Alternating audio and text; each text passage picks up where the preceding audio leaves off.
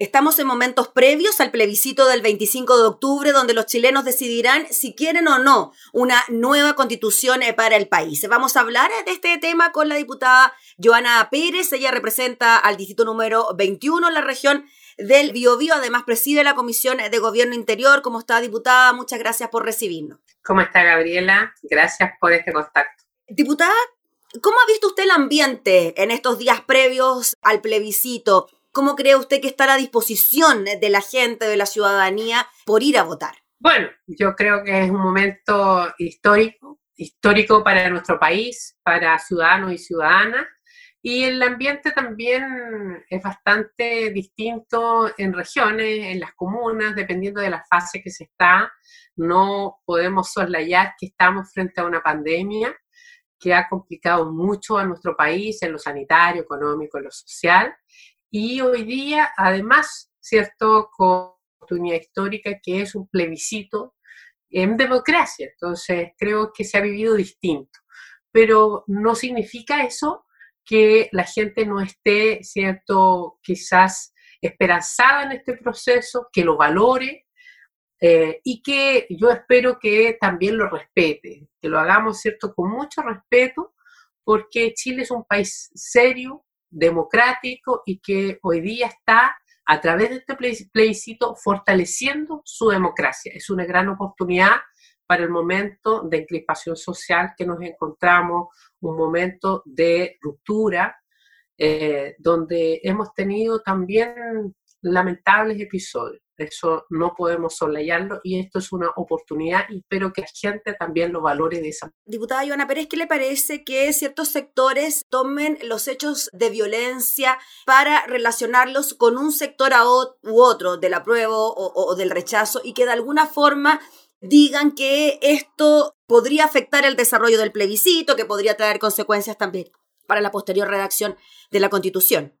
Creo que es una irresponsabilidad y un aprovechamiento político de todos los sectores que han intentado hacer aquí. Y esto es de verdad, lo digo como presidenta de la Comisión de Gobierno que valora los procesos democráticos, lo que Chile está viviendo hoy día y cómo debe hacerse. Las personas que saben de educación cívica entienden que esto realmente viene a fortalecer eh, las instituciones en nuestro país y de aquí en adelante pensar en un Chile de 20, 30, 40 años más. Y es por eso también que, que los partidos políticos son importantes, más allá de lo que la gente reclama, da estabilidad y lo que hicimos el 15 de noviembre, fijar un proceso, es una oportunidad país. Y por eso también los jóvenes, ¿cierto? Eh, que han estado excluidos muchas veces o quienes se han sentido excluidos de un sistema económico, ¿cierto? político, administrativo, hoy día tienen una tremenda oportunidad que es decir, yo me inclino a construir el nuevo Chile, las nuevas bases institucionales para eh, trabajar esa nueva constitución.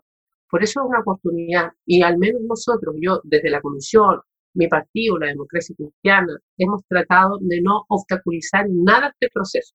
Debía ser paritario, ofrecimos una alternativa que la gente pueda decir, definir paritario. Estamos por construir para que esto también tenga escaños reservados, reconozcamos a los pueblos originarios, lo estamos logrando, estamos trabajando. Entonces, esto es un proceso, esto inicia con este plebiscito de entrada, que es este 25 de octubre. Pero luego, ¿cierto? Viene lo que es el órgano que se, es, que se elige para que se dé una nueva constitución, el órgano que va a, proponer una nueva constitución que tiene nueve meses y tres meses más, ¿cierto? Hasta doce meses. Y luego hay un plebiscito que ese sí es obligatorio, el de este domingo es voluntario y el de salida, donde la gente va a decidir si acepta o no esa constitución que le propone este órgano, ¿cierto? Es obligatorio. Y esas son tres fases. ¿ya? Y luego viene la construcción de ese Chile a través de esta nueva orgánica, esta nueva, ¿cierto?, estructura que nos dé esa carta fundamental. Entonces, esto no es de un día para otro, no nos tiramos al vacío. Por eso yo no voy a aceptar lo que hacen muchos grupos de venir a culpar a este proceso de la violencia que se está viviendo, la impunidad que muchos buscan para, en el fondo, entorpecer procesos que son antisistémicos. Y no hay nada más antidemocrático hoy día que la violencia que estamos viviendo. Por eso hay que condenarlo rotundamente, y así lo hemos hecho. Y yo condeno la violencia que se ha visto en las calles, en Santiago, pero también en la Araucanía. Este es un proceso que debemos vivirlo en paz y con respeto. Diputada Ivana Pérez, en relación eh, a las expectativas que pueden existir sobre este plebiscito, y principalmente si es que gana la opción apruebo, ¿no? De contar con una nueva constitución y de cómo las cosas en el país se pueden ir cambiando.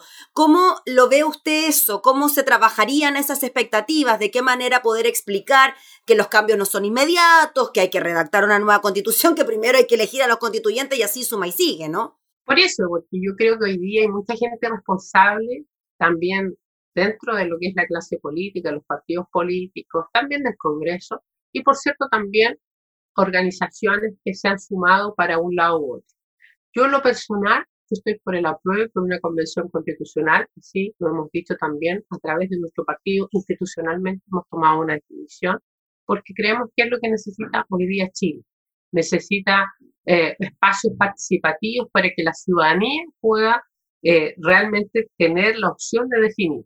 Y por eso hemos últimamente bajado los umbrales para los independientes y lo que estamos haciendo es dar más oportunidades a hombres y chilenos en este proceso, a hombres, mujeres.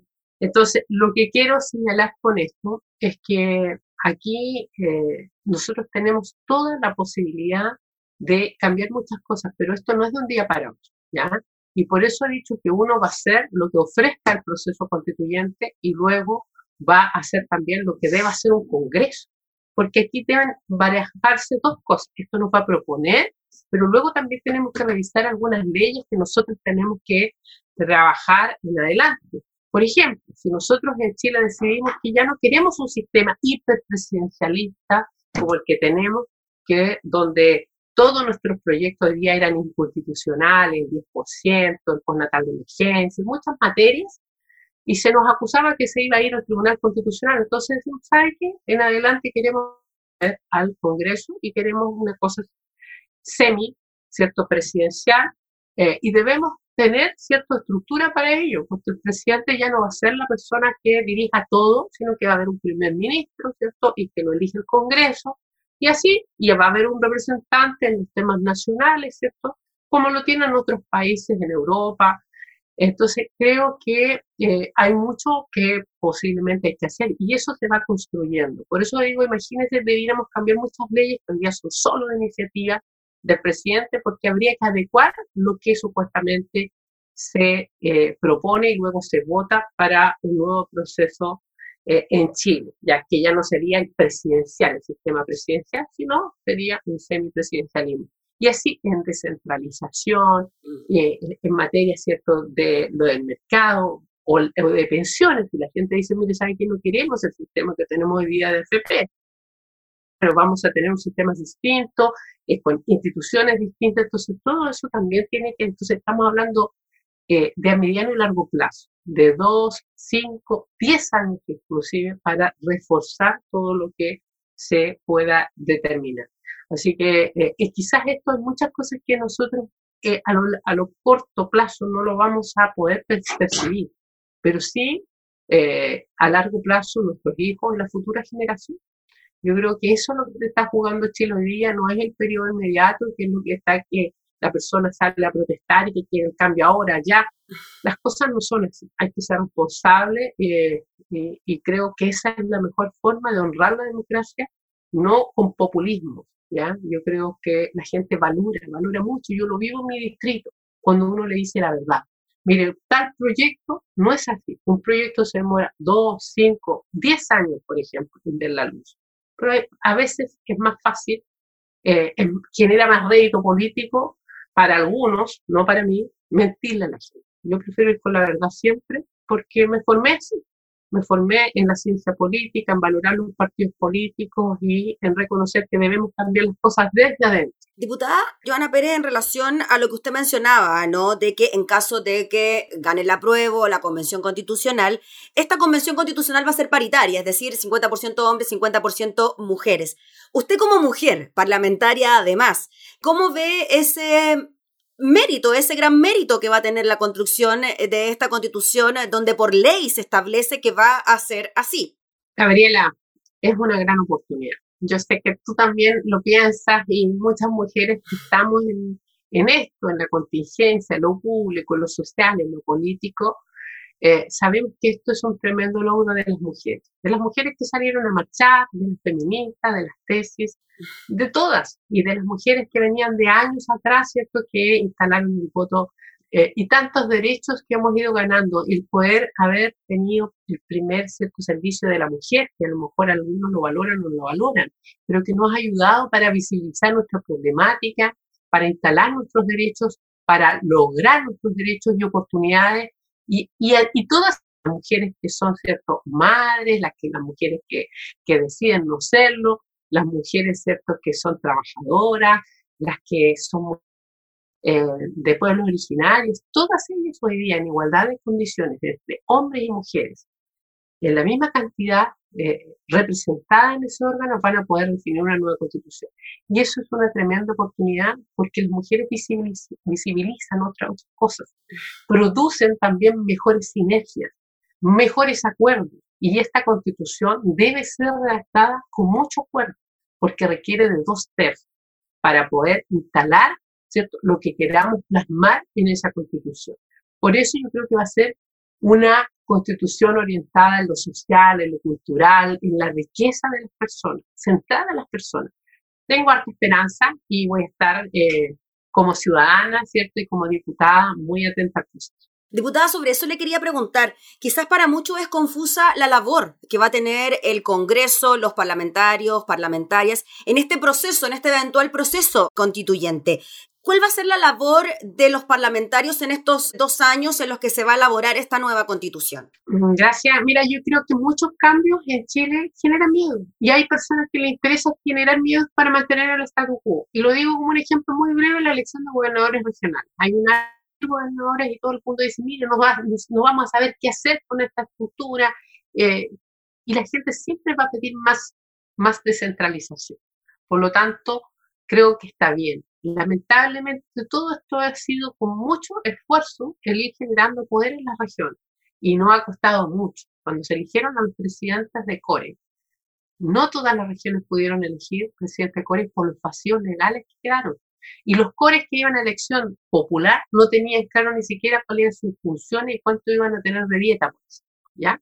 Pero hoy día usted ve, el core está instalado, y un presidente, y luego vamos a tener gobernador regional. Lo digo porque yo he decidido vivir en región y conozco también los problemas que hemos tenido para instalar la descentralización. Ahora bien, ¿qué es lo que va a hacer un Congreso? Un Congreso sigue y es tan necesario que exista. Pero, por ejemplo, ¿qué pudiera definir? Pudiera, por ejemplo, si un órgano constituyente dice, ¿sabe qué? Hoy día tenemos muchos problemas de cámara. ¿Ya? Y, estas dos cámaras probablemente lo que se necesita es una única cámara, ¿ya? Un Congreso y tendrá que definir un plazo de aquí a un proceso que no afecta a los incumbentes, ¿cierto? Que se disuelva, pero nosotros vamos a tener que también trabajar las leyes que vayan acoplándose al proceso constitucional. La constitución no lo dice todo, ¿ya? Y por tanto, lo que sí también quiero clarificar tener principios orientadores sobre los tratados por ejemplo, internacionales ven si es suscrito. Me refiero a la libertad de culto, porque también se le ha dicho mucho a los evangélicos, a las personas que profesan distintas religiones, que eso no va a estar asegurado. Eso es falso. Nosotros debemos incorporar en esta constitución todo lo que Chile ha ratificado en materia de derechos humanos, los derechos del niño y de la niña, la libertad de culto, libertad de expresión. O sea, eso no puede no ir acá porque son valores internacionales que se dan en todas las naciones y que además los que somos países serios y hemos suscrito esos, tratados internacionales y convenios. Por lo tanto, llegando, ¿cierto?, es cómo vamos bajando los, los temas, los titulares que se definen, ¿cierto?, en las leyes y ir adecuando nuestro código, eh, por ejemplo, código de trabajo y así, porque va a haber mucho trabajo que hacer para justamente adecuar la legislación. Aquí hay leyes, normas y tienen ¿cierto? Una estructura. La constitución es quien rige todo eso, pero luego tenemos distintas leyes de quórum distintos donde también debemos trabajar. Así que yo no superpongo una a otra, la, convención constitucional o la mixta, ¿cierto? El caso de elegir la mixta, cualquiera de esas, la que salga, necesita ir a la par con un Congreso que vaya trabajando estas materias. Y yo no veo superposición ni que van a tener problemas, ¿cierto?, de celo, porque esta está sumamente clara y además este, este, este trabajo que haga el paso constitucional, ¿cierto? Debe estar vinculado con las organizaciones sociales, con las plazas, con las juntas de vecinos, con los gremios, escuchar, porque va a estar redactando proceso participativo también. Y nosotros debemos seguir, ¿cierto?, con las leyes propias eh, que lleva el país y no podemos estancar, porque hay mucha gente que se ha aprovechado, Gabriela, y ha dicho, por ejemplo, ley de rentas regionales. ¿Para qué vamos a trabajar en ley de rentas regionales hoy día? Si se está trabajando una nueva constitución. Entonces, quieren dejar estancado el país pensando en un proceso constitucional que puede demorarse cinco años en ver la luz los efectos de eso. Chile necesita seguir avanzando. Entonces, ¿somos un país serio? Bueno, está el proceso constitucional y está Chile que necesita seguir también avanzando. Hay materias que probablemente van a cambiar, sí, pero tampoco cambian de un día para otro y tenemos que ir generando los pasos seriamente, porque aquí cualquier persona va a decir lo que quiera en la tele para decir que los cambios van a venir mañana y eso es falso. Esto es un proceso mediano y largo plazo. Diputada Joana Pérez, finalmente, un mensaje también a quienes van a participar, a quienes tienen miedo de participar en este proceso, ya sea por el COVID, ya sea por los hechos de violencia, ¿qué les diría a usted cuando estamos en estos momentos de plebiscito? Bueno, esto, la Comisión nuestra también ve los procesos de plebiscito y de participación y tuvimos en reiteradas oportunidades al CERVE, a su presidente, a Patricio Santa María, y a todos los órganos, ¿cierto? Los, que se relacionan con las organizaciones para que podamos ir adelantándonos este proceso. Lo hizo la Comisión de Constitución y Gobierno también, obviamente. Y créame que lo que nos dijo Patricia Santamaría me generó tanta eh, eh, cuestionamiento que me encargué de, de, seguirlo, porque él dijo, mire, va a haber tan, va a ser mucho más seguro ir a votar este, en este plebiscito que ir al supermercado, porque las condiciones sanitarias que vamos a establecer van a ser mucho más seguras. Y efectivamente, uno ha seguido, se pusieron más de un 30% de locales para votación para tener cierto eh, mayor distanciamiento social. Se establecieron también facilitadores el día de la elección, se contrataron jóvenes la mayoría para acompañar y apoyar a los adultos mayores, a las personas de información están todos los vocales. Se definió todos con mascarilla, que eso es una norma casi universal. Lápiz azul, cada uno lleva su lápiz azul para no estar, ¿cierto?, manipulando otro lápiz.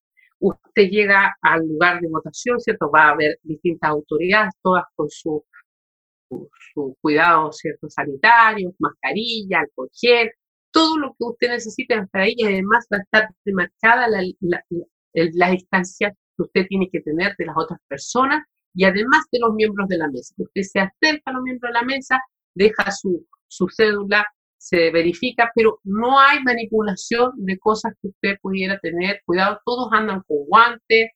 Entonces, la verdad es que creo que eh, este es un proceso que realmente ha sido bien pensado y yo de eso valoro. Creo que el CERVEL es una instancia eh, bastante seria en nuestro país y que muchos países les gustaría tener la, eh, esta institucionalidad que tenemos y que además baja todas las comunas. Lo, lo que se genera en CERVEL después, eh, al otro día, con la Junta Electoral, en el trabajo previo y posterior, es muy serio. Entonces, uno dice, mire, ¿cómo le decimos a los adultos mayores que pueden tener seguridad? Obviamente que es voluntario y la persona sabrá, ¿cierto?, si eh, tiene enfermedades de base y puede estar muy en riesgo, ¿cierto?, su salud. Pero en general, yo lo que le puedo transmitir de manera seria es que las condiciones sanitarias están en el desierto, ya que se atrevan, que es un proceso democrático, que pocas generaciones van a poder vivir en mm. democracia, sentar las bases de una nueva constitución. Así que invitarlos a atreverse y a cuidarse, a ir con todos los cuidados, conversar con la familia y tomar esa definición. Yo creo que es lo mejor eh, y Chile no es solo Santiago, hay regiones, hay comunas que están muy esperanzados, que han hecho cicletadas, que han hecho caravanas, que han hecho cosas en paz, ¿ya? Y que lo valoran y que lo ven como una gran oportunidad. Y yo a ellos quiero agradecerles también porque así, como una artista ciudadana, es lo que debemos ver este proceso. Más allá de, de empañar ¿cierto? con hechos de violencia o actos delictivos, como lo han querido ver otros, y peor aún, achacarlos a una, a, a una opción a otra. Eso no se hace. Chile es un país serio, construyámoslo entre todos y dignifiquemos también la política. Eso es lo que hay que hacer desde adentro. Muy bien, pues diputada Joana Pérez, le agradecemos enormemente por este contacto, por darse el tiempo de conversar de este tema tan, pero tan importante para nuestro país. Así que muchas gracias, que esté muy bien, buena jornada. Gracias, Gabriel, estaremos informando. Gracias. Era la diputada Joana Pérez, presidenta de la Comisión de Gobierno Interior, hablando entonces sobre este plebiscito del 25 de octubre.